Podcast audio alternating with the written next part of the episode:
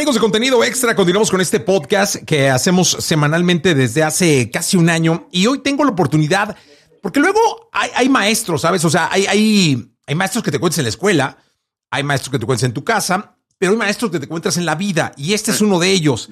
Eh, y no lo digo de ninguna manera por barbear, porque no tengo necesidad de hacerlo porque lo conozco hace mucho tiempo, sino porque realmente su trabajo y todo el esfuerzo y todo lo que ha aprendido, hecho y compartido me llevan a considerarlo un maestro de la comunicación y del entretenimiento. Y está Martín Hernández hoy en este podcast de contenido extra y para mí es un honor y un placer tenerlo aquí, como lo he tenido eh, en juntas, en comidas, en charlas. Y hoy que esté aquí es, un placer retroalimentarnos con con todo lo que vamos a platicar con Martín. ¿Cómo estás, Martín? Muy contento, Jesse, porque me honra que he dado. Yo sabes que te conozco desde que estabas muy chavito ahí empezando en la radio y has tenido, pues nada, una carrera que da frutos por el nada más y eso es lo más valioso. Eso no, no nos lo quita nadie, ¿no? Los, los frutos del trabajo y de la constancia. Entonces, pues me honra estar, Jesse, este, he visto todo lo que haces y gracias por invitarme a ser parte de tu programa, oye. Oye, Martín, cuéntame una cosa, ¿la radio es un buen inicio? Sí. Yo siento que la radio es más que un, un inicio, yo creo que es algo que se queda. O sea, eh, por lo menos lo que ha sido mi experiencia, lo que aprendí en la radio se quedó. Y se quedó porque he podido convertirlo en algo útil dentro de lo que hago en otros medios, no solo porque técnicamente se parece, sino también porque la esencia de lo que hacíamos en radio sigue siendo la misma. Por ejemplo, la parte que más me gustó y siempre me interesó de la radio era poder escribir un, un cuento, una historia y con elementos que tienen que ver con el sonido y con la música, pues esto es parte de la, de la imagen que los que te oyen la, crean, ¿no? la inventan. Eh, a lo mejor alguien está escuchando esto solo en audio y probablemente se estará imaginando eh, lo que está sucediendo en esta conversación con la luz y las imágenes que su imagen, su imaginación le den. Y eso me gustó mucho de la radio y creo que se ha quedado para siempre en lo que hago. Ahora hacemos sonido para películas y para series. Cuando digo ahora, pues ya son 23 años. Pero al final del día creo que en esencia es algo que aprendimos a hacer en la radio y no, no se ha ido. Entonces, esa parte sigue siendo vigente. Y la otra, que creo que también es más real que antes, ese, ese formato de radio y esa manera de hacer radio otra vez es un como un sector olvidado del radar de la radio hoy en día. Los que más se acercan son los podcasts, pero no es necesariamente un podcast. Entonces, la, parte de la producción, de la creación de una historia, de un cuento, para que la gente se involucre, sean cómplices del, del cuento, de la historia, es una parte muy bonita porque tampoco existe en la ejecución diaria de la radio, es más hablada, es más de música, ¿no? Eh, menos de contenido producido. Entonces, ahí hay, un sector muy interesante de, posibilidades a explotar. Entonces, yo creo que sí, la radio es importante y seguirá siendo. Oye, alguna vez que estaba yo haciendo una cabina con el gallo Calderón, eh, llegó Víctor Trujillo y nos dijo que estaba entrando a la madre de las adicciones la radio. ¿Es así? Sí. Pues es que tengo tantas adicciones que yo no sé si esa sea la madre de todas ellas. Pero sí, una de mis adicciones es lo que hago, sin duda alguna.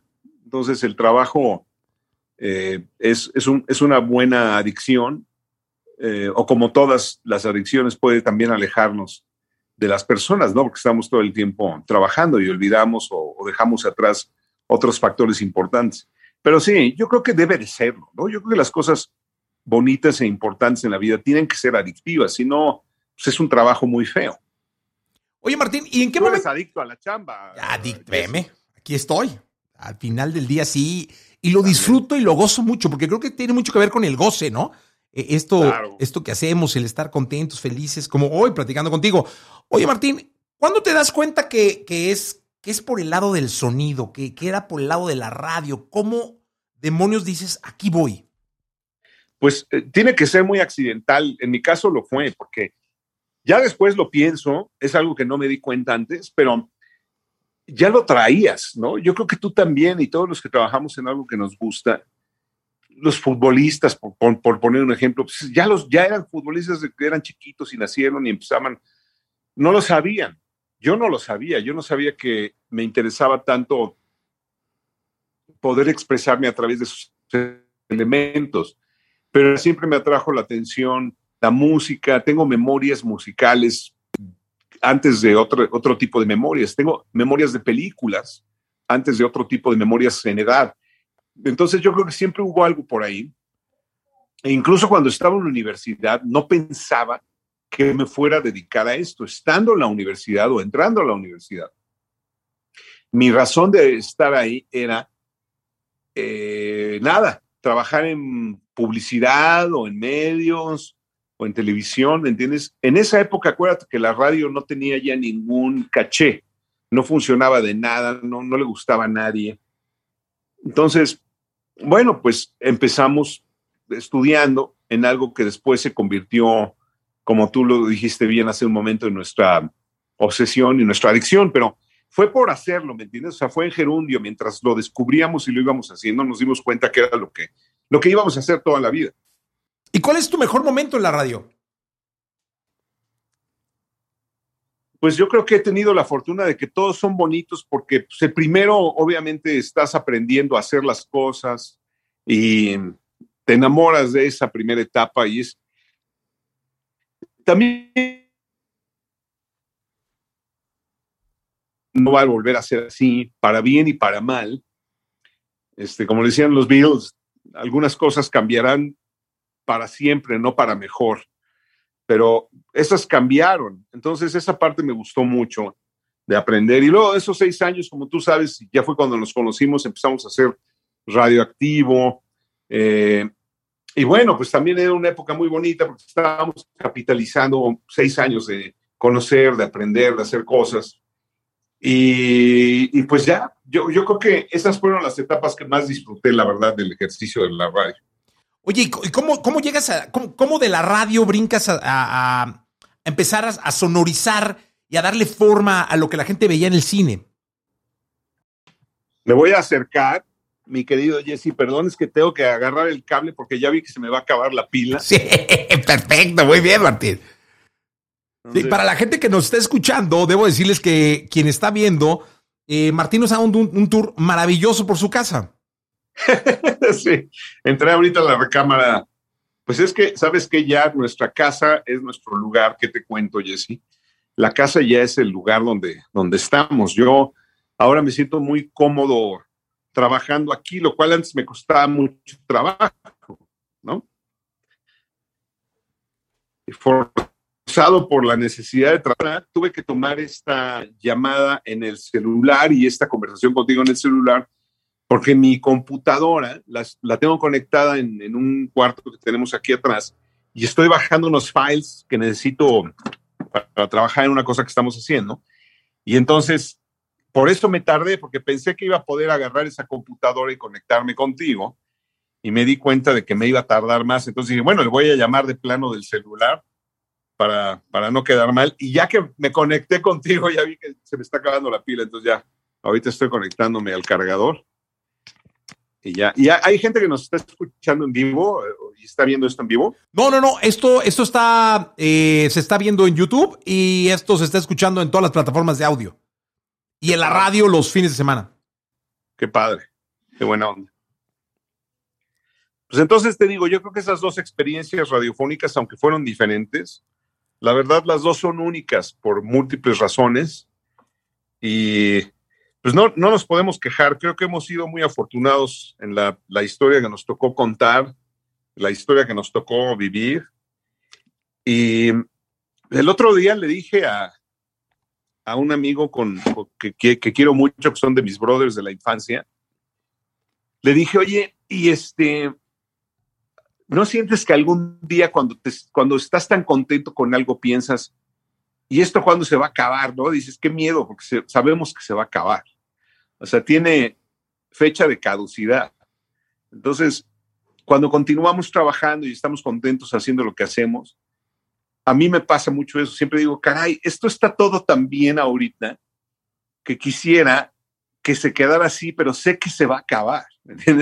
Ya sea que me acabe yo o que se acabe, ¿me entiendes? o sea, todo tiene caducidad y a veces siento que mientras más lo estás disfrutando y mientras más todo está funcionando bien, más cerca está la fecha de caducidad, ¿sabes? Dices, ching, caray. Justo cuando se está poniendo increíble, ya se va a acabar. Oye, Martín, y si tuvieras que, que, hacer que no se acabara una de las dos épocas, o sea, que te hubiera durado el tiempo que tú quisieras, fuera W, fuera radioactivo, ¿cuál hubieras escogido? Eh, es una pregunta muy difícil porque es, sería muy injusto no, no, no considerar una sin la otra. Eh, entonces, no creo que haya una respuesta justa ahí. Definitivamente tienen que ser las dos. Estaría, estaría feliz con las dos, aunque la experiencia te ayuda a, a ser más feliz o sea, la experiencia te ayuda a sufrir menos y a, a tratar de ser más feliz con, como las cosas salgan, ¿me entiendes? O sea, es como es. Y yo no sabía eso cuando era más chavito, era todavía, aunque parezca mentira, más idiota que hoy y más, eh, evidentemente, menos paciente. Pues tú me conociste en una época en que yo era particularmente impaciente, caray. Muy feo. Bueno, pues eso nos tocó. No creo que haya una mejor que la otra.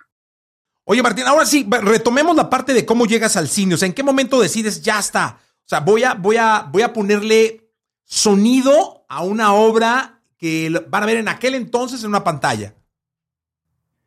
Pues fue por inconscientes también, porque le dijimos que sí podíamos hacer el audio de su película Alejandro.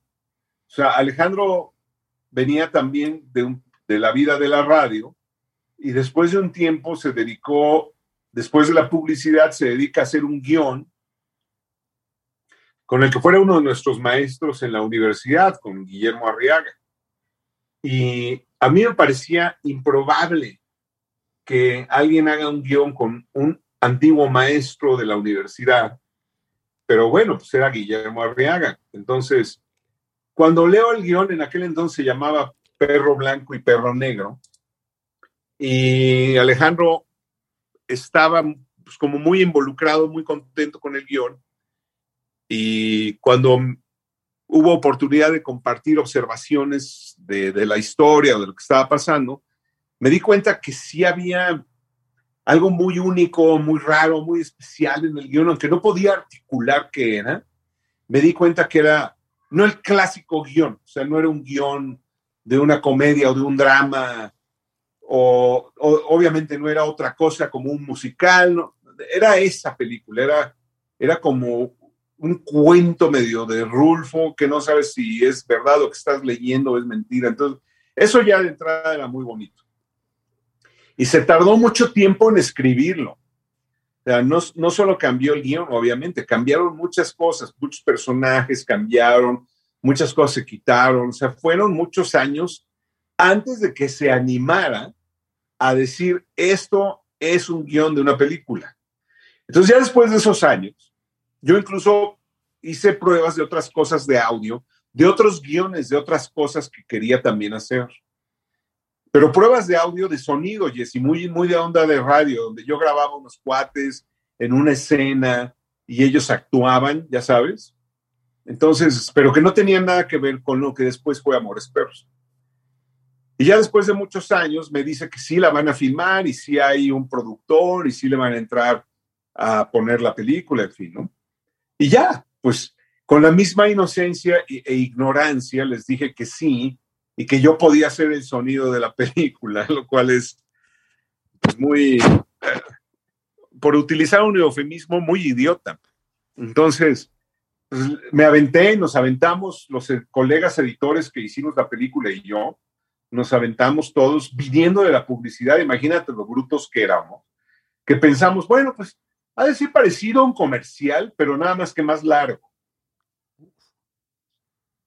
Nos estábamos perdidos. Y nos costó, pagamos con sangre la ignorancia, porque nos costó mucho trabajo arreglar lo mal que estaba. Esa es la verdad. Yo, esto lo platiqué ahora, tú seguramente sabes, la película se volvió a reeditar 20 años después en la colección Criterion, que tienen la, la historia de, de, la humanidad cinematográfica está en Criterion. Eh, todo el cine mundial se encuentra bajo la memoria de Criterion, ¿no? Desde los, los clásicos como El acorazado Potemkin, pasando por El imperio de los sentidos, pasando por pues, todo lo de Fellini, en fin. Entonces Criterion le propuso a Alejandro reeditar Amores Perros, nada más, reeditarla. Es decir, tomar el máster que existe, que ha vivido 20 años, y sacarlo. Y Alejandro les propuso rehacer lo que él todavía como ve, te dice mucho de un director, todavía ve como defectos de fabricación. Y si existe la posibilidad de arreglarlo, pues lo vamos a arreglar. Entonces se encerró con Rodrigo Prieto, el fotógrafo, y rehicieron la imagen digitalmente, ahora en alta definición, en 4K, porque tú te acuerdas que antes las películas eran todos químicos y revelados. Entonces tú podías ver Amores Perros en un cine y se veía completamente distinto a otro cine, y a otro cine, y a otro cine, y a otro cine, porque eran películas de 35 milímetros, reveladas como con, pues es como si tú revelas un negativo y vas a un laboratorio, te van a dar un una foto diferente a otro laboratorio, otro laboratorio. Y luego si en el cine no está bien el foco del proyector, vas a ver otra película. Entonces, la verdad, todos los que vimos Amores Perros vimos 20 mil millones de copias diferentes de una película y la que se veía en la tele es otra película y la que se ve en, en, VHS es otra película. O sea, todo es, es una tragedia, ¿no? Y bueno, el audio, ni te digo, o sea, no sabíamos cómo hacer el audio, no lo hicimos bien, tiene chipotes por todos lados, hace cuenta que estaba algo súper complejo hecho y de repente nada. Luego otra vez, y luego nada, ¿me entiendes? O sea, sí fue, sí fue cuesta arriba súper difícil, súper, súper difícil. Entonces, volvimos a juntar a los editores que trabajaron conmigo en el original Amores Perros, porque 20 años de ver la película, siempre pensamos, Jesse, caray, si yo hubiera tenido esta experiencia, si yo hubiera tenido esta grabación, si yo hubiera tenido tal o cual cosa hace 20 años, cuando hicimos Amores Perros, bueno, esa oportunidad se nos dio. 20 años después, dije, ahora sí voy a meter esto, voy a hacer esto, voy a arreglar esto, voy a hacer Pero lo que te estoy contando, la verdad, es algo que nosotros notamos. Si yo ahora te abro una sesión de Amores Perros hace 20 años y la que hicimos para Criterion, y te apunto así, específica y puntualmente dónde están los cambios, vas a decir así, ya capté. Pero si tú la ves, no vas a notar ninguna diferencia. No van a decir nada, no, no, no se nota nada. Entonces, este, ahora sí, como dicen, spoiler alert, los que vean la película, está arreglada. No era así. Oye, dime una cosa, ¿y, qué se siente o, cómo es que, qué se siente estar nominado, Martín, para el Oscar? ¿Y ¿Cómo se recibe esa noticia? Eh, ¿Cómo se digiere eh, eh, estar ya en esas ligas, caray? Pues no, no sé si sean ligas, Jesse, porque el trabajo es la liga. Es decir, yo creo que la, la oportunidad de trabajar en un proyecto, esa es, digamos, la, la liga mayor, porque pues es donde te vas a tener que enfrentar a tus limitaciones, a tus miedos, a tus, a sí, a tus, a tus limitaciones, básicamente. Entonces, yo creo que la, la verdadera eh, liga, digamos, la, la forma de, de entender hasta dónde llegas es en un proyecto. Ahí yo me he dado cuenta de lo limitado que estoy, lo, las ideas que se quedan a la mitad, que no llegaron a donde yo quería que llegaran. En fin, ¿no? Muchas cosas que a lo largo de, mi carrera, que no es muy grande, he aprendido a base de golpes y de caerme. Y yo, la verdad, y esto solo lo digo por mí, yo soy el, el, el, el único al, al, cual echarle la culpa, ¿me entiendes? O sea, yo soy el único que se ha ayudado y se ha puesto el pie, yo solito. Y varias veces, ¿no? Como decía José Alfredo Jiménez, tropecé dos veces y con la misma piedra. Sí era de José Alfredo Jiménez esa, ¿verdad? Creo que sí. O de ¿eh? Miguel Aceves Mejía. Alguno de ellos, no, no, te lo puedo asegurar porque caería el mismo error. O sea, no, no, no estoy como tan seguro, pero el dicho sí está. Un, caballo no pues tropieza dos veces en la misma piedra. No, bueno, yo hasta cuatro o seis veces, ya sabes. Oye, pero ¿dónde, ¿dónde te enteras? Estas cosas, ¿cómo, ¿cómo te enteras de la nominación? ¿Es un WhatsApp? ¿Es un mensaje? ¿Es una llamada? Eh, ¿Cómo celebras? más, bien como no, más bien como no te enteras. O sea, yo no tengo redes sociales. Entonces, pues, mi WhatsApp estaba saturado, llamadas, ya sabes, todo. Como todas las buenas noticias, esa es una buena noticia que hay que recibir, que está bien. Y ya, la recibes, la abrazas, te da mucho gusto, la compartes, ¿no? Eh, das las gracias eh, y ya. es, es eso, es una buena noticia la celebras, la agradeces, la compartes y luego la olvidas para siempre. Porque es un engaño también. Acuérdate que es algo que le sucede a un muy pequeño grupo de personas. Pero eso no quiere decir que solo un muy pequeño grupo de personas hace bien su trabajo. ¿Me entiendes? Ese es, ese es el engaño. Es muy peligroso. Es decir, si yo, por ejemplo, nunca más vuelvo a recibir una nominación, quiere decir que nunca más volví a trabajar en las grandes ligas con algo bien hecho. Desde luego que no. ¿Sí me explico? O sea, entonces es tan circunstancial que hay que guardarlo en el lugar que se merece. Lo mismo el premio. Ahora, si te lo dan, qué alegría, qué bueno todo esto, pero ya después pues, lo guardas ahí en el librero, lo tienes ahí, este, y ya.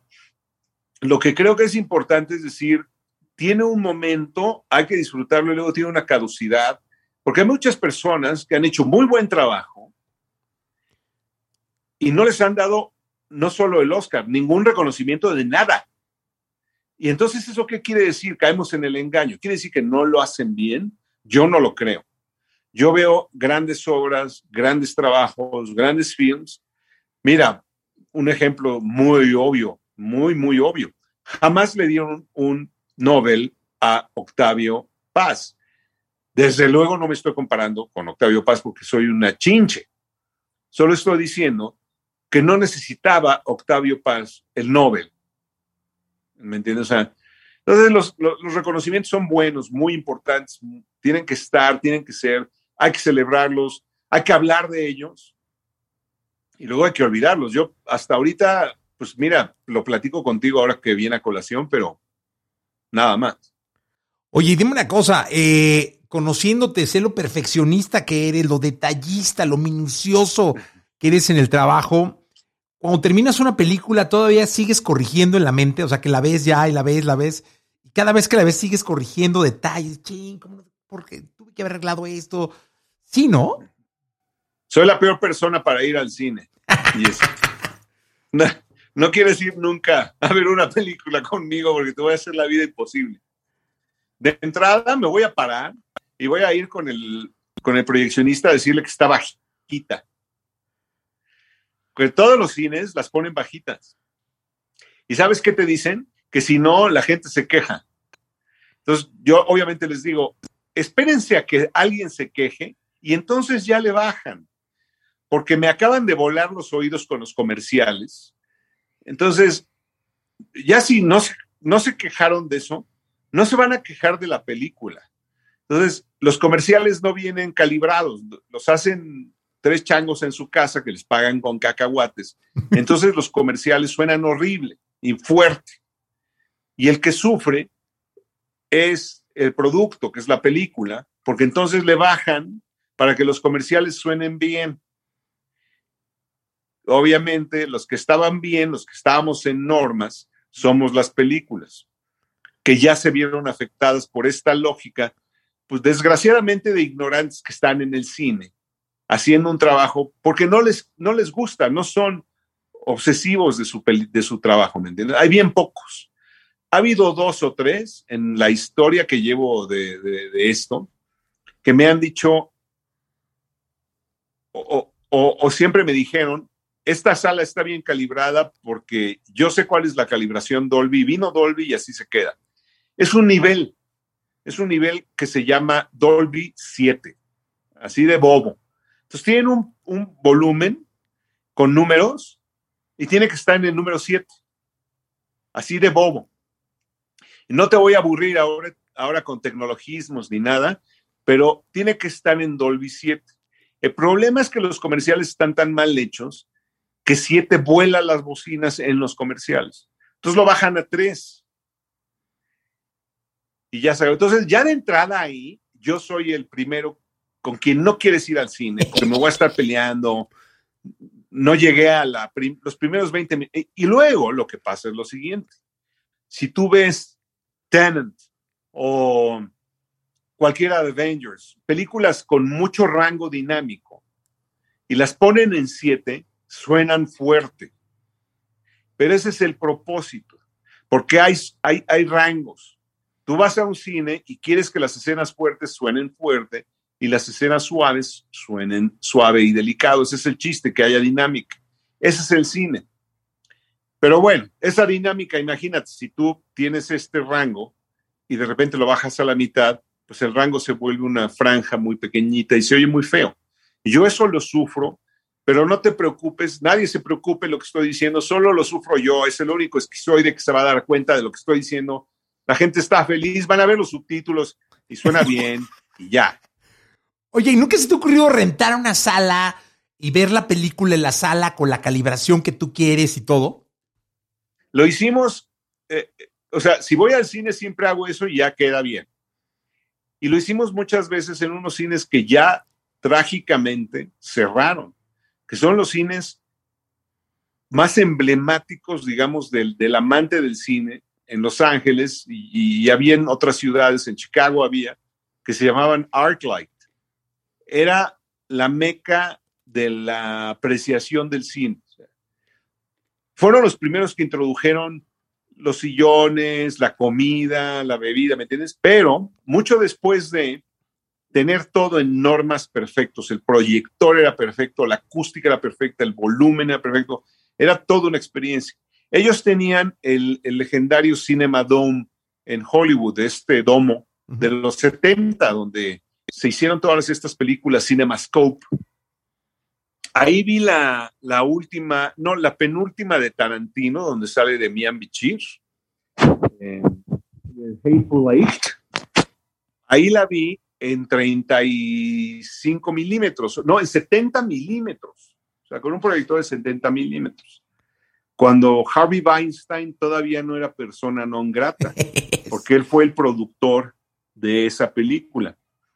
Entonces estaba ahí Quentin y yo fui porque me invitó, estaba yo viviendo en Los Ángeles y me invitó Demian y, y era una delicia ver cine de esa forma, imagínate, en 70 milímetros con proyección, el audio muy bien.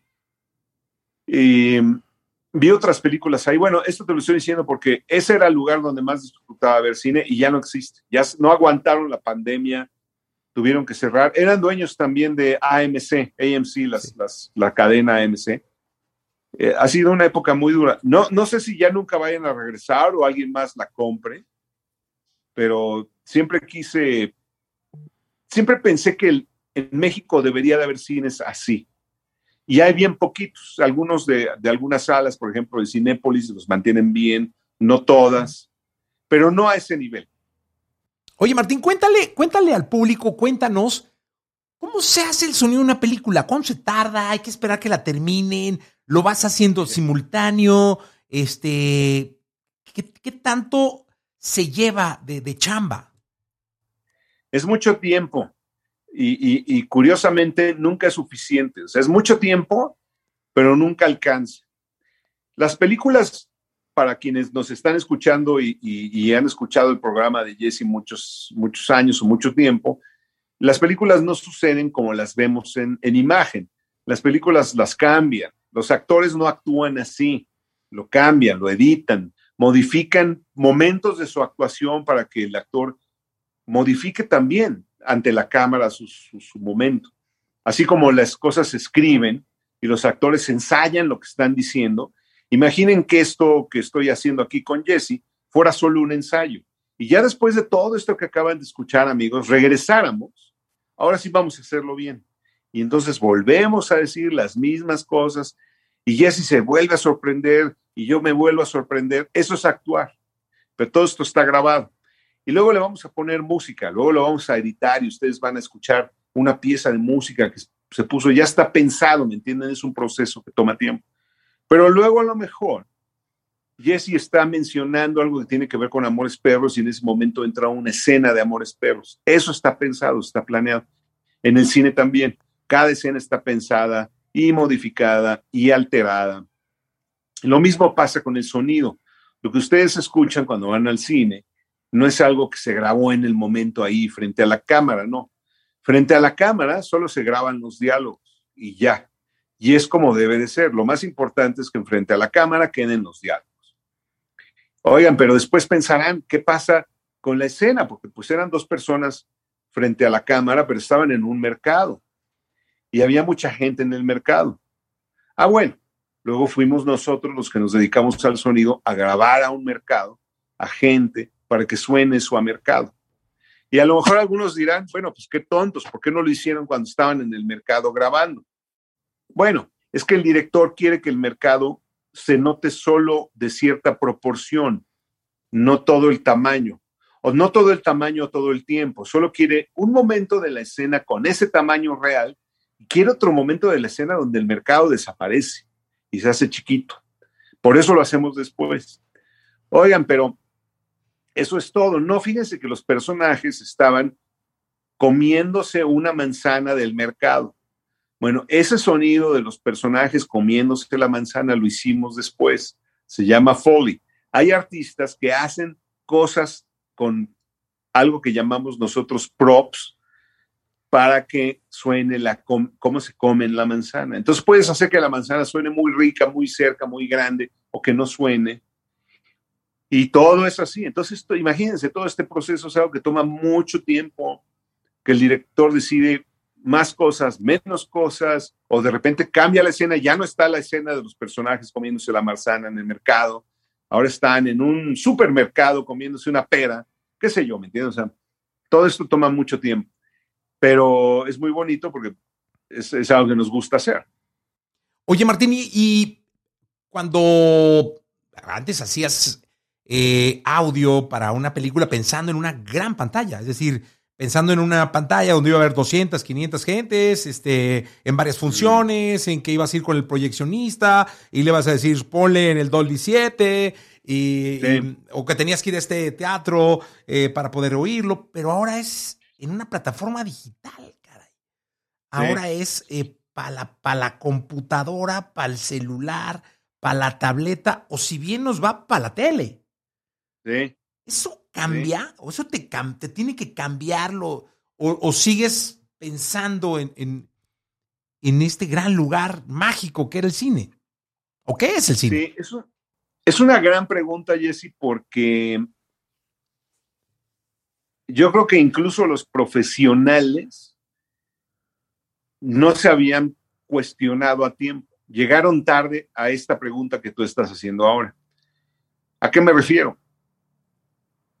Por ejemplo, cuando nosotros íbamos a entregar el, máster nuevo de Amores Perros 20 años después, ya que habíamos hecho la mezcla nueva, la volvimos a hacer en cine, en un cine grande donde mezclamos Revenant con el mismo mixer con el que trabajamos todas las películas de Alejandro, con John Taylor. Bueno, ya está, digamos, el, el máster de del nuevo sonido. Entonces, eso se lo eso es lo que quería Criterion que le entregáramos, ¿no? El nuevo máster de sonido. Y yo les hice ver, porque no era una petición directa necesaria de Criterion. Necesitamos hacer un balance nuevo de las dinámicas, o sea, de los brincos de volumen entre lo muy fuerte y lo muy suave, porque cuando vamos a plataformas, que así le llamamos, antes le llamaban solamente near field. El near field es la mezcla que oyes en bocinas cerca de ti, en tu casa, por ejemplo, en las bocinas de tu casa, en, el, en las bocinas que tienes, si tienes un sistema con bocinas, o en las bocinas de la televisión que están cerca de ti. A eso le llamaban near field. Y hoy le llamamos mezcla Nearfield para plataformas, gracias a Netflix, a Amazon, a todos ellos. Entonces, ¿qué sucede? Les voy a poner un ejemplo muy sencillo para que entendamos claramente qué es esto. Seguramente han sufrido en la tele el problema de súbele porque no entendí qué dijo. ¿Qué dijo? A ver, súbele. Ya, ya estás, estás oyendo. Y de repente, ah, bájale, bájale, porque la música está súper fuerte, horrible, bájale. Entró el, el perro, entonces ya le tienes que bajar. Y ya, ok, entonces ya pasa la escena de acción y las balas y la música y todo eso. Y otra vez, ¿qué? ¿Qué dijo? ¿Qué está diciendo? Entonces, eso pasa porque están escuchando la mezcla cinematográfica. Están escuchando la mezcla de cine, que en un cine funciona muy bien, porque el volumen, si están en Dolby 7, y las bocinas y todo, tú estás atrapado, cautivo en la sala cinematográfica como debe de ser. No está bien. Así la mezclamos. Así la mezclamos con el director. El director quiere este rango dinámico. Muy bien. Pero en la tele no podemos hacer eso. En plataformas no podemos hacer eso. Si lo hacemos, pasa lo que acabo de explicar. Entonces volvemos a hacer una mezcla donde estos rangos ya no son tan notables. Es decir, es como una carrera de relevos. Entra a la escena donde los personajes están hablando suavemente, poquito, y se oye bien. Lo vas a oír bien, lo vas a entender, todo eso. Y de repente entra de golpe la escena del choque, lo vas a oír, lo vas a oír bien, pero al mismo nivel. Es un estándar. De, no es compresión, porque esa es la otra muy fea. Todo lo fuerte lo van a comprimir, entonces se va a oír horrible para que lo bajito no pierda. Eso no, es una mezcla otra vez nueva donde los rangos tienen su lugar, pero en un, en un momento. Entonces, yo creo que lo que estamos pensando para la gran pantalla, como lo mencionaba Jesse, tiene que ver con la gran imagen, es decir, ¿dónde está la riqueza de la imagen? Y eso no depende del tamaño de la pantalla donde lo vayamos a ver. La riqueza de la imagen está en el cuadro. Ese cuadro es el componente de todos los elementos de luz, de actuación, de sonido. Es el cuadro. Ahora, ese cuadro se va a reproducir en un iPad, en una televisión o en un cine, es otra cosa. Pero sí es importante entender que el que te va a llevar a, construir, por lo menos en términos de sonido, es la imagen del cuadro en el lugar. Y dime una cosa, Martín, eh, esto de la pandemia llevó a todos a, correr hacia las plataformas. Es decir, eh, la música se fue, desapareció la música en vivo, desaparecieron los conciertos. Están empezando a reactivarse, sobre todo en Estados Unidos, en España, qué sé yo. Y, en cine igual, o sea, el cine prácticamente desapareció de... yo acabo de, ir hace ocho días, eh, toda mi familia todavía con temor y los convencí a ver a Hopkins con The Father, ¿no? Pero pero el cine, y éramos ocho en la sala, o sea. Qué buena película, por cierto, ¿verdad? Película, no, no, no. Pero éramos ocho. Éramos ocho en la sala y yo creo que el cine se vio por demás golpeado, pero hizo que todos corrieran a plataformas. O sea, hizo que tomaran una fuerza inusitada. ¿Esto se va a quedar?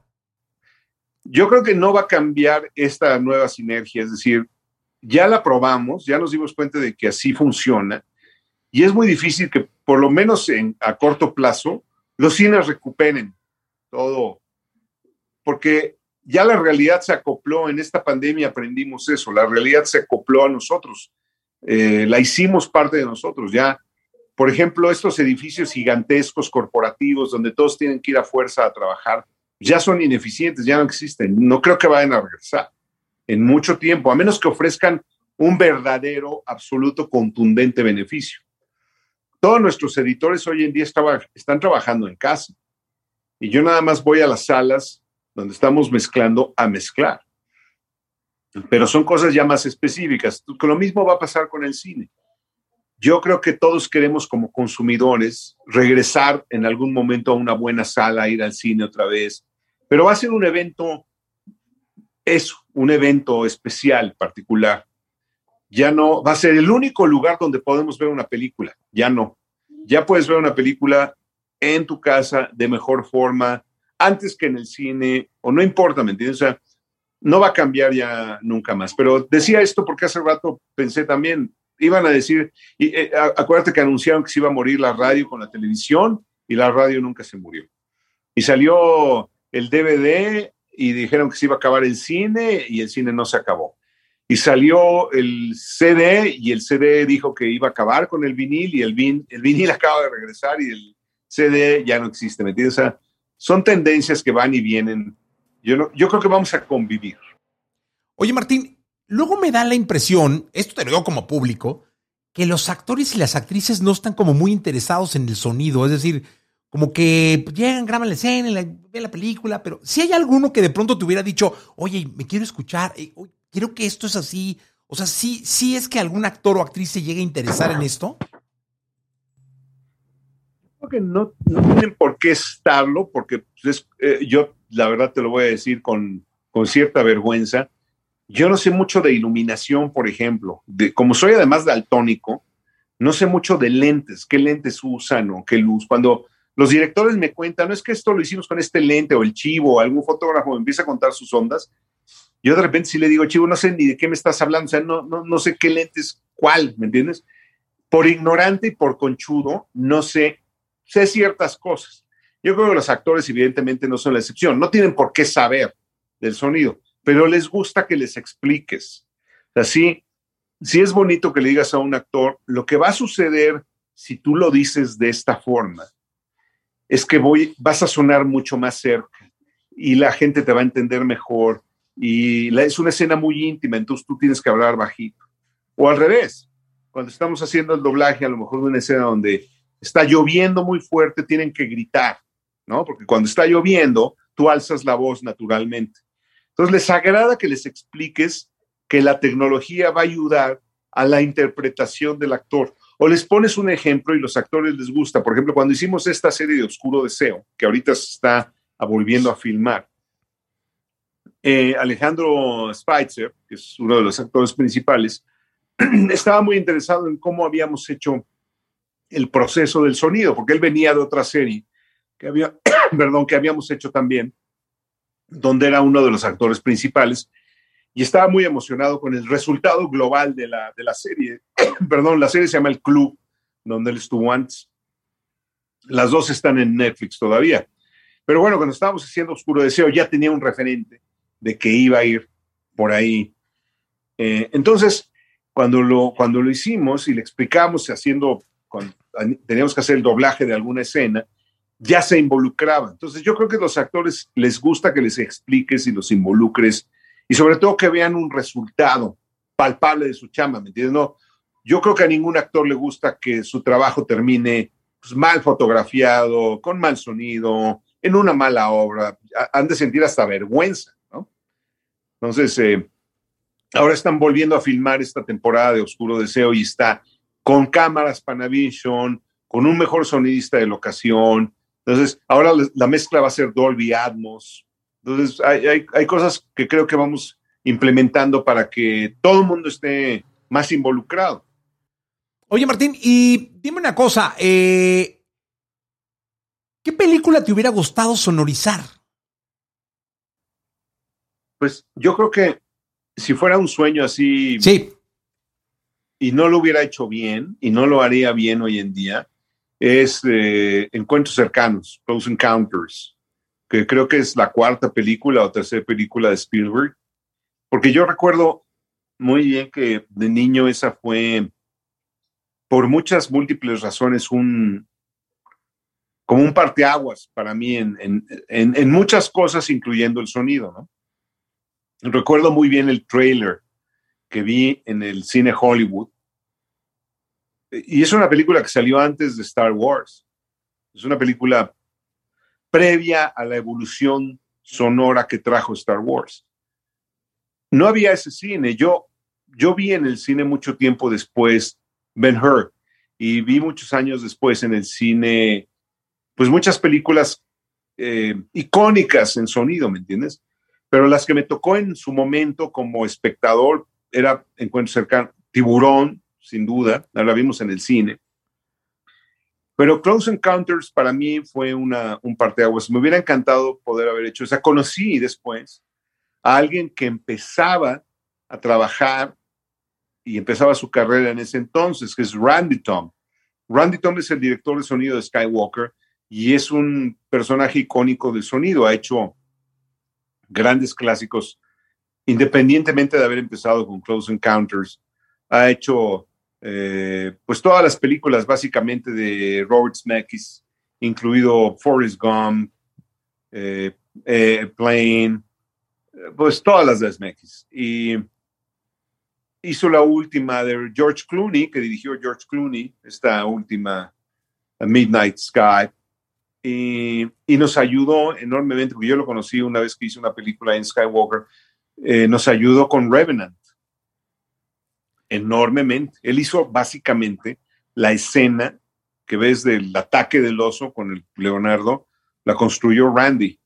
Y él me contó de que el diseñador original de sonido de Close Encounters, ahora olvidé su nombre, destruyó las cintas magnéticas de los diseños de sonido de las naves y de todo esto, porque no quería que nadie más las fuera a utilizar después. Eso te dice mucho del tipo de persona que era el diseñador ese original, ¿no? Pero, pero bueno, así fue. Ese sonido se perdió para siempre. Oye, Martín, y ¿cuánta? Es que no es muy común que te quieras dedicar a lo que a, esto. O sea, de, hecho, no, no, sé, dentro de, de, la carrera de cine, no sé cuántos, porque no lo sé. O sea, mi ignorancia me lleva a preguntar esto. No es muy común que, muchos chicos hoy en día sueñen con, con esto. ¿Cómo es que se puede empezar o cómo es que pudiéramos orientarlos? ¿Cómo, se llega ahí? Pues yo diría que es como, como todo en la vida, lo traes. Y, y todos los que hacemos algo a lo que nos dedicamos, que nos gusta con esa pasión, ya lo traíamos, nada más fuimos forzando todas las circunstancias alrededor de nuestra vida para que se fueran enfocando ahí sin querer, ¿me entiendes? Vas, vas trabajando. Entonces yo creo que el paso número uno es cuando estés frente al espejo, si está bien que digas qué me gusta realmente, o sea, qué quiero ser. Lo que a mí me apasiona, o sea, si a mí me preguntaran si no fuera esto, yo muchas veces hubiera dicho, quiero meterme a una cocina y aprender a cocinar y estar ahí. Probablemente ahorita sería chef y creo que sería un buen chef. Pero me dio por lo que hago. O a lo mejor, en el segundo eslabón, muy, muy clavado ya, estaría haciendo muebles de madera. O sea, me gusta mucho estar en un taller. Cuando veo estas eh, clips en YouTube de, de estos especies como de genios que hacen muebles de madera y tienen sus máquinas y están trabajando solos y tienen esta tecnología, esta técnica ancestral, me apasiona. Pienso que eso me gustaría también. Entonces, insisto, para responder tu pregunta, es, te pones en el espejo y dices, ¿realmente qué me mueve? O sea, ¿qué, a mí sí que me gusta. Hay personas que con la misma te pueden decir, es que yo puedo recibir el dinero de alguien y me apasiona saber que ese dinero lo voy a transformar en este dinero que va a dar esto. Entonces, ¿me entiendes? Son gente nata de, eso, de finanzas, de lana, de yo sé que, mira, metemos esto mañana, lo sacamos aquí, entonces ya lo traían. Vuelvo al ejemplo de los futbolistas, pues todos los grandes futbolistas así nacieron. Entonces, este, yo creo que hay que escarbar adentro y, decir, realmente esto es lo que yo sí, esto sí, esto me gustaría. No sé nada, pero me gustaría, y si te dedicas y le chambeas y le chambeas y le chambeas y le chambeas, y no te da miedo porque te va a pasar, no te da miedo equivocarte y fallar y caerte, entonces te va a ir bien. Pero hay que caerse y hay que fallar y hay que tener miedo y todo eso. Y yo, yo a la, fecha todavía, la verdad, muchas veces todos los días, casi de, la semana, digo, qué difícil es esto, ¿por qué me metí en este libro? Oye, Martín, y dime una cosa, eh, ¿alguna vez has mezclado una, o sea, música, eso sí no lo sé también, eh, que llega algún artista y te diga, oye, Martín, échame la mano, mézclame esto, o prodúceme eh, una canción, o qué sé yo, ¿sí? Esa es una, esa es una que me, que me gustaría también mucho hacer, Jessy, fíjate. Y no lo he hecho porque pues, nadie ha tenido a bien confiarme una cosa de esas, pero creo que podría hacerlo. O sea, creo que sí, sí. Hace muchos, muchos, muchos, muchos años le ayudé con un demo a Julio Revueltas, un gran guitarrista, que ahorita creo que ya se perdió del panorama, hace mucho que no sé de Julio. Y su manager sé que se murió hace, hace poco, Fernando Gallegos. Pero fuera de esa experiencia, Jesse no, no he hecho no he hecho ninguna, pero me, gustaría, fíjate, hacer una, la mezcla de una, de una canción o, un, o producir un disco. Oye, pues este podcast lo escucha mucha gente de la música. Eh, creo que sería interesantísimo que, que, lo probaras. Órale. Porque aparte has estado ligado a la música toda tu vida. Una, una cosa que puedo hacer hablando de la música, efectivamente, la música ha sido como un gran detonador siempre para mí, ¿no? Tengo una gran colección de música, siempre me ha interesado. Y te digo esto porque si tienes a bien, y esto lo puedes editar del, podcast, este, tengo una pieza que hice de audio para una plática que di hace poquito en, en, una universidad de sonido. No, no tiene nada que ver con la universidad ni nada, es una cosa que yo hice para e, ejemplificar de dónde viene la naturaleza de lo que hacemos y tiene que ver con la música, porque esta pieza la hice después de haber escuchado esa pieza de un músico que se llama Clark. Y cuando oí esa pieza de Clark, dije, caray, aquí podemos hacer esto y esto y esto de audio. Y lo edité y lo cambié con cosas que grabé con unos audífonos que tengo. Ando en bici, grabando por toda la ciudad. Y como bien sabes, pues la ciudad está llena de sonidos, o sea, más la Ciudad de México. Entonces, es, muy padre porque estos audífonos son en realidad micrófonos. Son micrófonos binaurales que van grabando lo que oyes todo alrededor. Entonces, eh, pues voy platicando de por qué me salgo de la casa a, andar por la calle en la bici. Me, me, gustó mucho el tratamiento que le dieron a esta película de Son of Metal. Esa película, afortunadamente, la hicieron unos muy buenos amigos que, que conocí por circunstancias diferentes en la vida.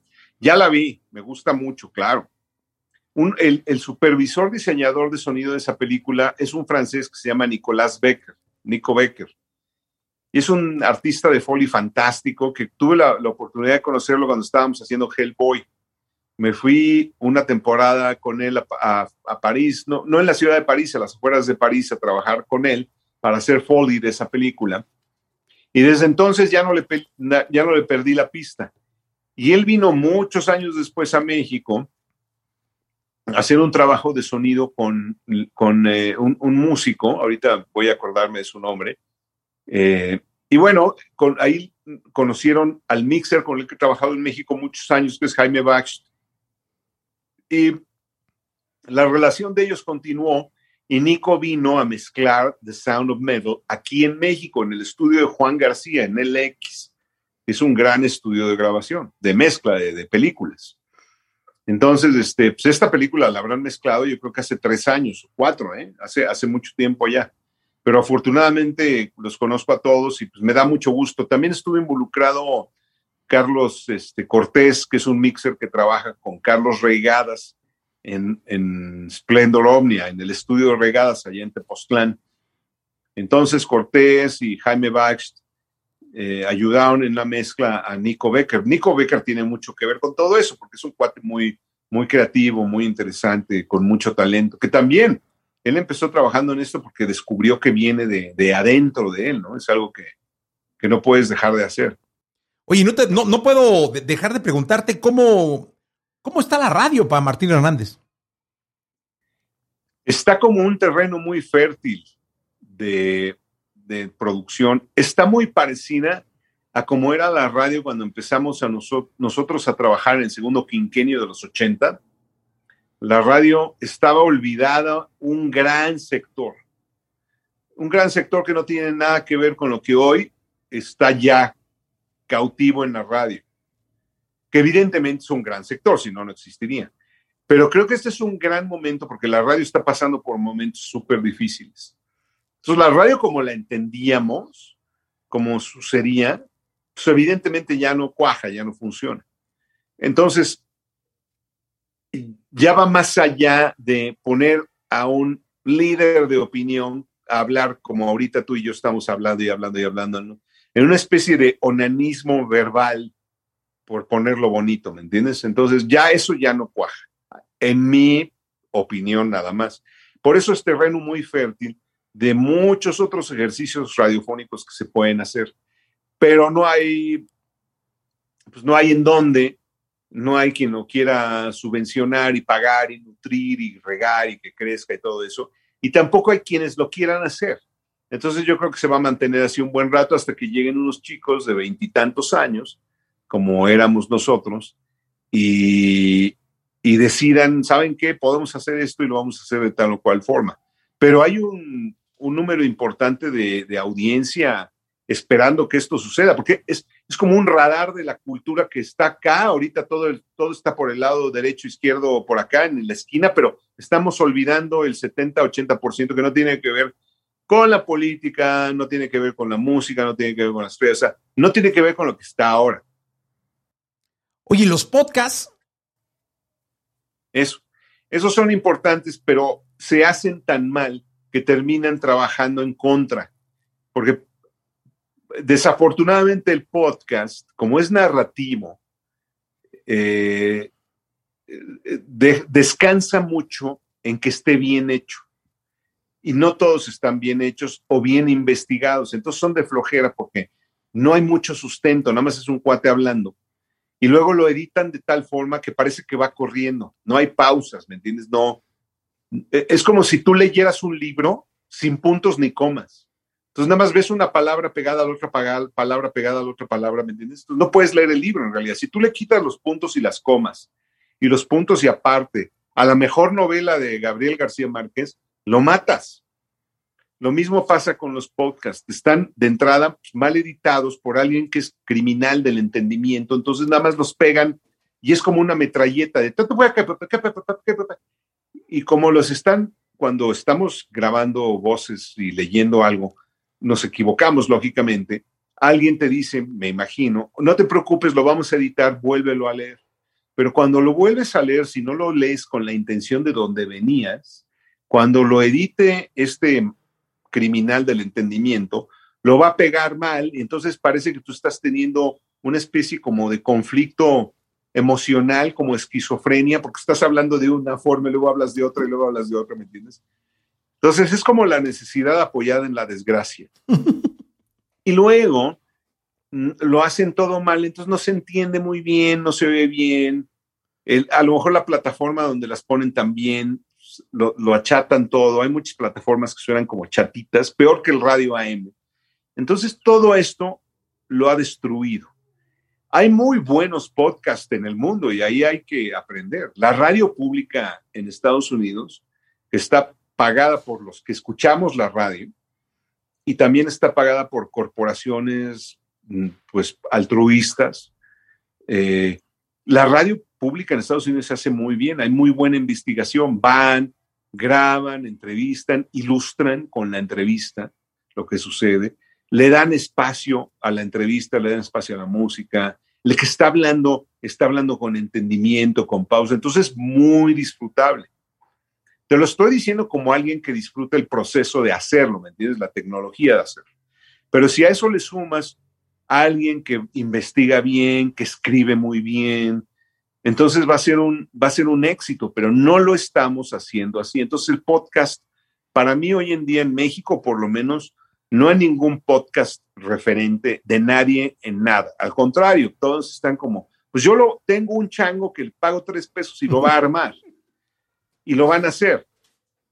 Pero como me dijo un productor, si tú pagas cacahuates, vas a tener que contratar simios. Y eso es lo que está pasando. Les pagan cacahuates, entonces pues, tienen a estos, te digo, criminales del entendimiento de todo. Entonces el, el, el que sufre al final del día somos los consumidores, del producto, porque pues, nos tenemos que aguantar a que algo esté mal hecho. Todo esto se lo dije a un amigo que quería hacer una serie de podcast. Dije, vamos a hacerla bien. No, no hay que, no hay que pagar más solo por pagar más, no. No, no, no, no le queremos pagar su casa en Cuernavaca, con alberca, en Acapulco a alguien. No, no, no. Queremos que todo esto se note en el producto final, en el podcast. Necesitas buenos guionistas, necesitas grabarlo bien, necesitas editarlo bien, necesitas pensarlo bien, necesitas un equipo de producción. Entonces, él estaba muy entusiasmado al principio y terminó diciéndome, no, no, no, no, no lo puedo. Y no lo hicieron, no lo pudieron. Y lo hizo él como él los hace y sigue haciendo sus podcasts exactamente como te los estoy contando. Oye, Martín, ¿y las redes sociales?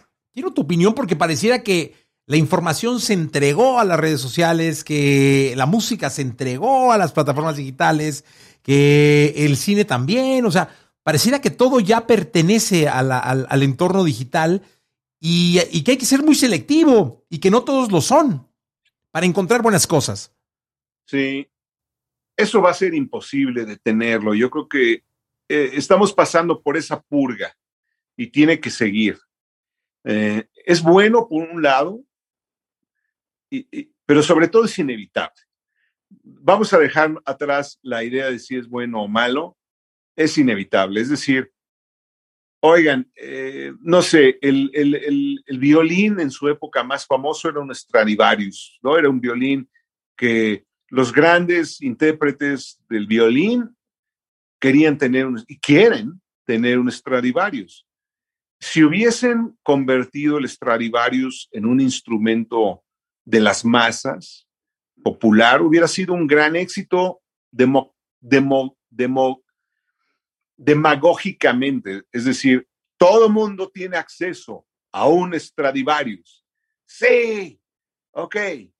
¿Y sabes cuántos Paganinis salen de ahí? Los mismos. O sea, el, el acceso masivo al poder es, es no necesariamente mejor. Es inevitable. Y qué bueno, y las personas necesitan expresarse, las personas necesitamos, voy a, voy a incluirme, eh, entender el mundo desde nuestra perspectiva como yo quiero entender. No sé, yo no tengo redes sociales, entonces no puedo saber. Lo que sí siento es que, y hay un artículo que te voy a compartir, donde hay un estudio médico de que el odio social que se muestra muy claramente en las, en las plataformas es una enfermedad muy contagiosa que se contagia tan, tan fácil como la gripa. Es decir, yo voy a casa de un amigo y tiene gripa, me voy a contagiar de gripa. Es como el COVID. El odio social se transmite igual, es decir, como se va absorbiendo todos los días, todos los días, todos los días, terminas asimilando como, una parte del discurso de la vida, es decir, sí hay odio. Ya no vemos a las personas como a mí mismo, es, siempre es la otra edad mala, es decir, el otro es un pobre idiota en el mejor de los casos, estoy siendo súper suave. La otra persona generalmente lo menos que merece es que la maten. Y de ahí para arriba. Entonces, nadie se pone a pensar, ¿qué sé yo de la otra persona? No sé nada. Y, y, no solo en las redes sociales, es decir, ahora he visto yo, porque lo sé, claramente cómo los medios masivos también están utilizando todo el poder que tienen para llevar las cosas a un discurso de encono, de pleito, que no es además muy útil.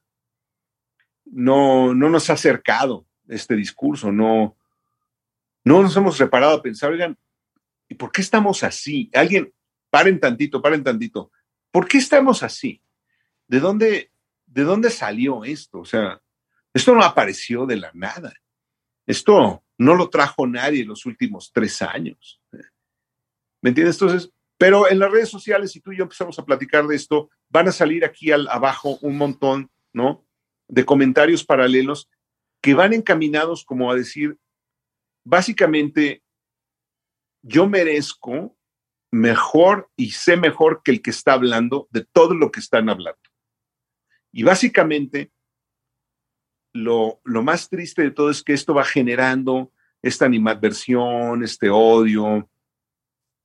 Entonces, pues esa es una pérdida, caray, porque ya se nos fue del, objeto de, oigan, ¿ya vieron el bosque? No, ¿cuál? Ese. Ah, no, hay tres árboles, cuatro, veinte árboles. Por eso ese es el bosque. O sea, ya estamos ahí. Ya se nos olvidó para qué queríamos esto, qué vamos a ganar, dónde está el beneficio, quién nos va a hacer caso. Entonces, ahora ya todos nos ponemos etiquetas además de, eh, o, no voy a usar términos, pero ahí están todos en las redes sociales. Eh, políticos, términos políticos, gente que odia a la otra gente, el otro que no sabe, que deberían de matar a tal cual, que este grupo debería de, de, ya sabes, pero nada que, que nutra el entendimiento humano. Nadie dice, oigan, somos nosotros, soy yo, es mi México, es el mismo lugar donde estoy yo y tú estás tú. ¿Por qué no nos damos un chance tantito y nos paramos y nos echamos atrás y vemos qué estaba mal qué está bien, qué se puede hacer proactivamente. Antes de empezar a insultar, tú estás poniendo una música y empiezo a insultar el reggaetón y empiezo a insultar a los reggaetoneros y empiezo a decir cosas. Oigan, eso no, no, va, no va a aportar nada. Puedo tener la razón, según yo, pero la presentación es todo. Entonces, ¿por qué voy a agresivamente a decir todo tiene que ser agresivo hoy en día, todo, porque es un discurso muy visceral, lo entiendo, pero ya hay que echarnos tres, cuatro, veinte pasos atrás y decir, calma, esto es, somos nosotros, somos humanos, hay que ir adelante a mejorar las cosas, no, no hay que matar a nadie, no hay que desaparecer a nada, no hay que regresar a nada, vamos bien. Mira, yo no conozco a ningún gordito feliz de hacer dieta, no conozco a ni uno. Ninguno. Y todos los gordos haciendo dieta, mentábamos la madre de la dieta. La culpa era de la dieta. Nunca dijimos, bueno, es que tragué toda mi vida como marrano. Yo hablo de mí. Y entonces ahora le estoy echando la, la culpa a la mugre dieta. Me voy a ir con un médico que me diga que sí quiero que me coma lo que yo quiero comer. Entonces, estamos así con toda la esfera política, todo, ¿me entiendes? estamos pasando por la purga, aguanten, no se amedrenten, ahí vamos, ¿entiendes? Pero hay que seguir, hay cosas que hay que arreglar, pero hay, que seguir. No hay por qué regresar a esa dieta que nos puso a todos obesos, con los triglicéridos por los cielos, a punto de que nos dé un paro cardíaco. A esa dieta ya vimos que por ahí no va, no hay que regresar. Pero vamos a construir, hay cosas buenas, no, no todo es para matar a la gente y salir a... Pero ya no se puede tener a lo mejor esta discusión sin que haya exacerbaciones y, golpes y palabras. Pero es inevitable, Jessy, es, esto va a tener que ser así. Y, pues también es el, es el reflejo del estado cultural del mundo. Sí, totalmente. No solo sucede en México. Totalmente. Oye, Martín, eh, de pronto eh, íbamos a un ritmo, parecía que volábamos como humanidad, que éramos imparables, que no había manera que, nada nos detuviera. Llega la pandemia y todo el mundo se quieto, todo, Europa, el mundo, en su casa, todos encerrados, no poniendo la oficina, deja de trabajar, deja de ganar, ganas menos, ganas la mitad. Este, ¿qué pedo? O sea, y ahora no come, y ahora esto no sale. y fue un caos total para todos y creo que nos vino a enseñar además pues, la otra forma de, subsistir, ¿no? Fíjate que hemos sido, y qué chistoso que lo mencionas porque hice una pieza también el 25 de diciembre para un amigo que tiene un podcast en un muy mal lugar, la verdad, y se lo dije a mi cuate. le dije, ¿por qué quieren regresar a hacer esto mal. entonces, pero como es un amigo que quiero mucho y ya ha pasado mucho tiempo, le hice esta pieza. Hice esta pieza el 25 de diciembre como ya medio de salida de la pandemia para platicar un poco lo que tú justamente apuntas.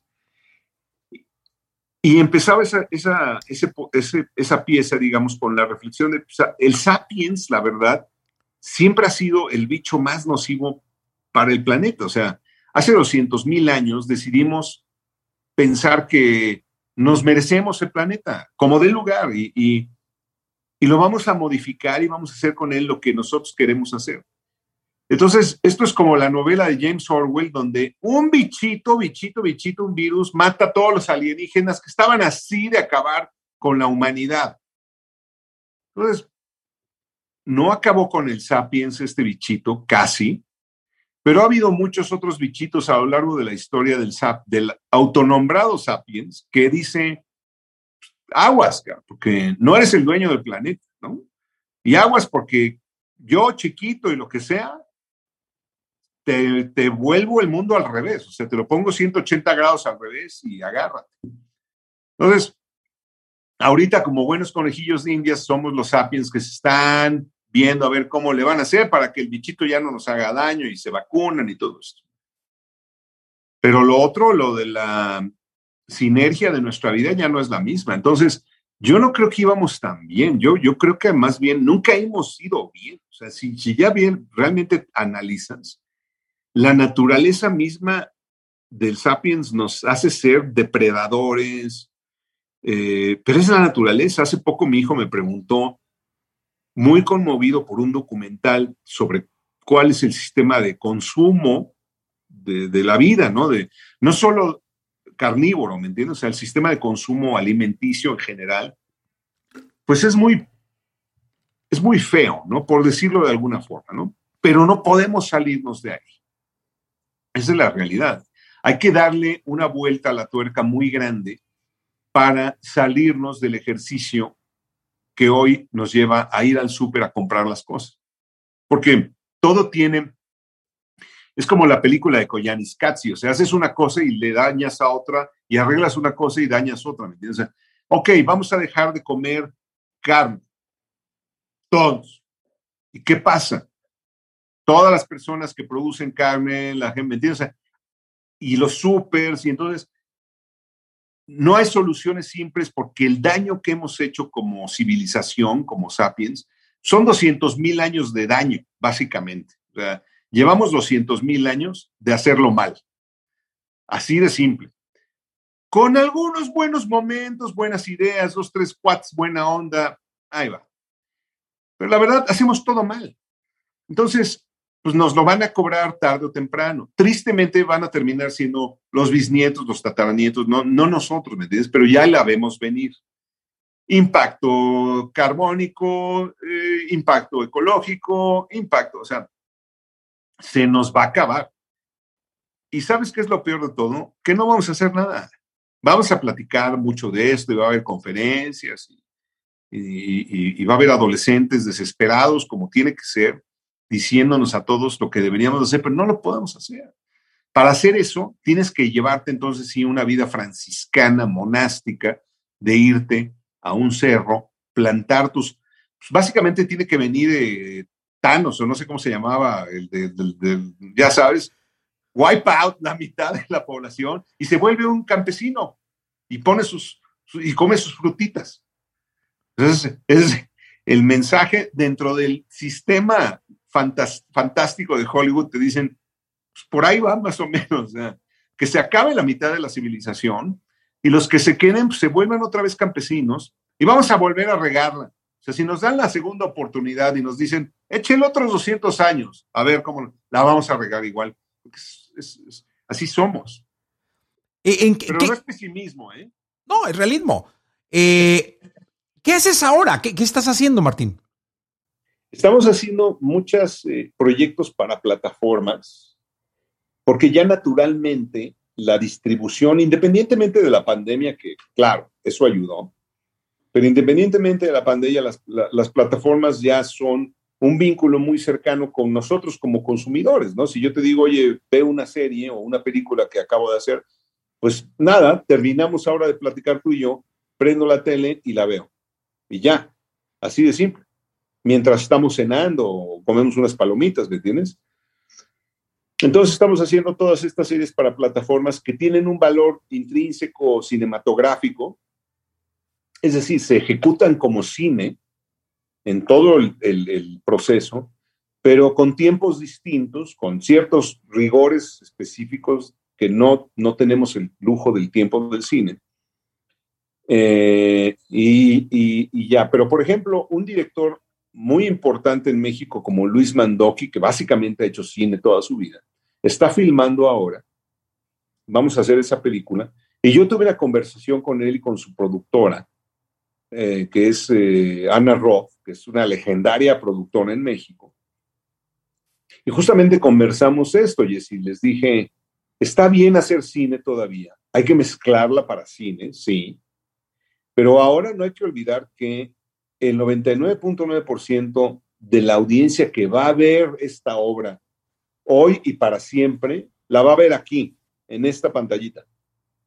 Y en esa pantalla de la televisión y en un iPad. Ellos, nosotros la vamos a ver así.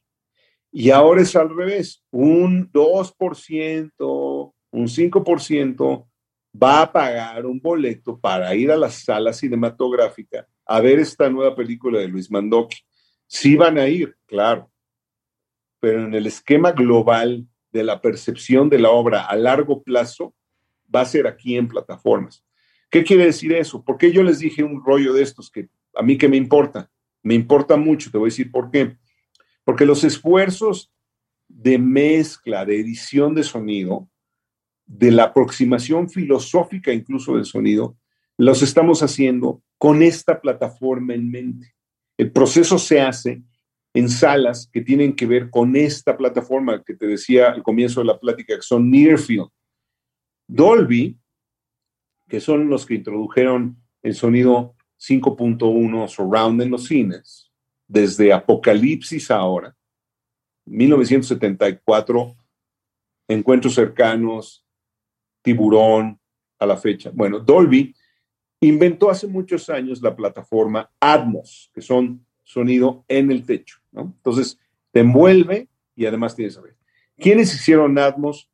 Los grandes blockbusters como, ya los conocemos, Avengers, todas estas películas, que necesitan esto porque es el género. Alfonso Cuarón lo hizo con Gravity, Revenant no es Atmos, aunque hicimos una mezcla Atmos, no es originalmente Atmos. Pero ahora fíjate, todas estas películas, Jesse, las estamos haciendo en Atmos para plataformas. Hay piezas ya hoy en, Netflix o en Amazon, entonces, mezclados en, en Atmos. Entonces, eso es importante entender porque lo que estamos haciendo ahora en la empresa se llama Cinematic Media y hay muchas empresas que trabajan alrededor de esta, pero trabaja para cualquier productor y cualquier plataforma que llegue. Y estamos haciendo todas estas con la idea de que mayormente van a ir a una plataforma primero y eventualmente podrán estar en un cine y, y se pueden llevar y todo eso. Pero como decíamos hace rato, esto ya no va a cambiar. La sinergia de, ver los productos y las plataformas nunca va a cambiar. Oye, Martín, pues muchas gracias. La verdad es que una gran charla. Al contrario. Como siempre, un placer. Se me antojaba estar con una copita de vino tinto, caray, un mezcalito o algo, porque estuvo muy rica la plática. ¿Y por qué te detuviste? Sí, caray, porque no me podía yo mover de aquí. Pero ya tendremos oportunidad de ir a comer y platicar. Me hubieras dicho y te daba un momentito para para que fueras a resarcir ese. Mira, nada más te voy a antojar para que. A ver, uff. Aprovechando que estamos en casa. A ver si. Uy, mezcalito, un amores. ¡Ay! Delicioso. Ver, que estoy viendo la. Oh. Vamos a hacer algo al respecto. Sí, caray. Qué delicia. Mira que. Se me hizo agua la boca. Mira, yo con mi agüita aquí, caray. Con tu agüita. Eso también es agüita, mira. Sí, pero de los. Bendita. Te debo una, Jessy. Ya está. Una de estas. Salud, Martín. Salud. Oye, muchas gracias por todo, por estar acá, por platicar, por comentar y espero verte pronto, hermano. Yo también y que haya mucha salud, Jessy. Igualmente, Martín. Mucha paz. Gracias. Siempre es importantísimo escucharte y aprende uno mucho. No, yo también. Muchas gracias. Gracias a ti. Salud. Salud.